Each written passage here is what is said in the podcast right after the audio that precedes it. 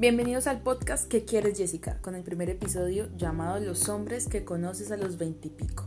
Venimos desde pequeñas con las ideas del amor romántico, pensando en lo bonito que es enamorarse, que se fijen en ti, vivir el amor con el niño del colegio, dar el primer beso y hacer el amor por primera vez, experimentar con este amor todas las primeras veces de algo, este novio eterno al que los papás y la familia le llaman bombril, porque duró gran parte del colegio y la universidad, pero no estuvo más.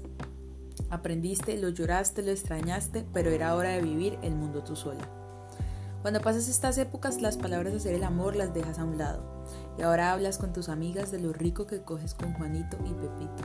Bajo los términos de amigos con derechos, pelos o la frase yo no quería tener novia, pero es cuando empiezas a identificar a los tipos de hombres que conoces a los veintipico. Podríamos hacer una lista en general, pero cada una de nosotras ha tenido que toparse con manes diferentes.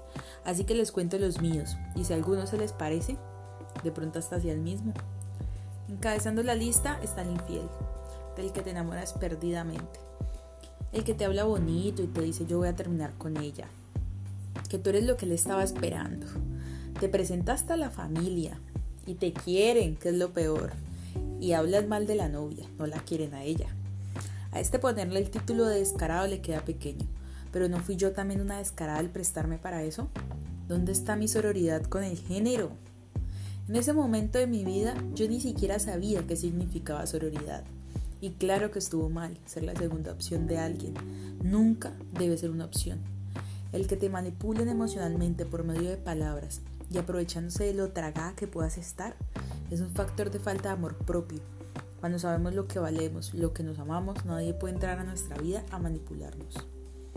En el segundo puesto están los hombres fugaces. Después de esa estrellada con la vida, lo menos que quieres es saber de relaciones. No porque esté mal enamorarse, sino porque necesitas sanar, curar el alma, vivir experiencias a solas, para seguir construyendo la mujer que quieres ser.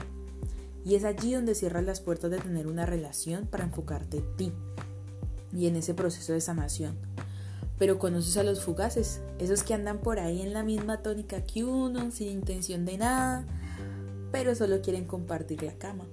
Y es en este punto donde las cosas se tienen que dejar claras. ¿Para qué venirnos a enredar a nosotras con palabras bonitas? Cuando ambos sabemos que queremos lo mismo. Hablar claro está bien. Decir que solo queremos coger está bien. Dejar la morronguería a un lado está bien. Pensar que nos tienen que enamorar para coger es lo que está mal. Aquí ninguno está pensando en presentarle la mamá al otro, ni salir a, comer un helado.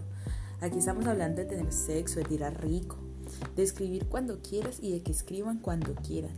Esa es la base de los fugaces. Coger. Y está bien pasar por estas experiencias, porque así vas sabiendo qué no quieres en la vida. El tercer puesto es para los que se enamoran de ti, pero tú no de ellos. Esos que te quieren hacer sentir culpables por no sentir lo mismo te invitan, te corren, pero no quieres con ellos. Y está bien tener claro que no tienes que corresponder a alguien solo porque éste se enamore de ti. Y no, no es que se enamore de ti porque le dé alas, dice la gente, o que te sientas obligada a salir o darle una oportunidad porque se fijó en ti, o porque te digan, hágale marica que nada pierde. Ay, es que usted sí es exigente, tan boa. Cada uno y cada una de nosotras tiene total libertad de estar con quien quiera estar y lo peor que se puede hacer es estar con alguien por pesar o obligación. La libertad y tranquilidad personal no es negociable. Y si es el caso al contrario, Jessica, si yo me enamoro y el man no se enamora de mí, nada, mi hija, siga adelante, vuelve y repitas este pedacito del podcast y entienda de la libertad al elegir con quien uno quiere estar. El cuarto puesto es para él. Ese amor que llegó, está, te quiere, te admira, te respeta, y viceversa, donde todo es mutuo, donde el crecimiento es mutuo. Y tú tienes claro lo que vales, lo que quieres y lo que no estás dispuesto a aceptar. Ahí te das cuenta que tienes un compañero de momentos y recuerdos con el cual quieres crecer, del cual no dependes, eres libre y feliz con o sin él.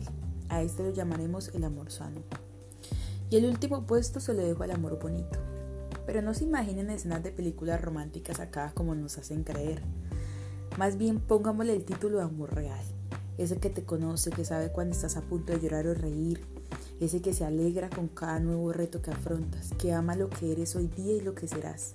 Este puesto se lo dejamos al amor propio.